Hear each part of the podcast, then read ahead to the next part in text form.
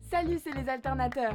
Bienvenue dans Théo au courant. Retrouvez nos podcasts chaque semaine. Ici, on parle art, métier, entreprise et bien d'autres choses encore. Alors abonnez-vous et surtout activez la cloche de notification.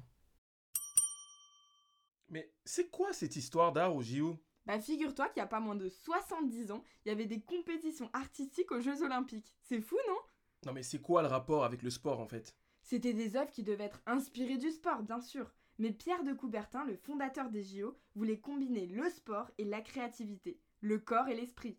Il a donc créé des compétitions artistiques en 5 catégories. Attends, laisse-moi deviner.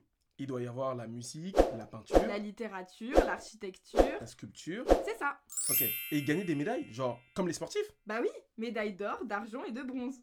Par exemple, le Stade olympique d'Amsterdam a reçu la médaille d'or d'architecture en 1928. Waouh Et puis, fun fact, c'est un artiste, John Copley, 73 ans, qui est le médaillé olympique le plus âgé de l'histoire pour sa gravure Polo Player.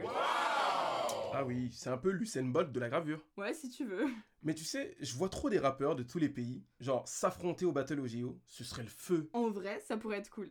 D'ailleurs, tu sais pourquoi ça s'est arrêté, la Rogio Mais de quoi tu parles T'as jamais vu jouer Neymar ou quoi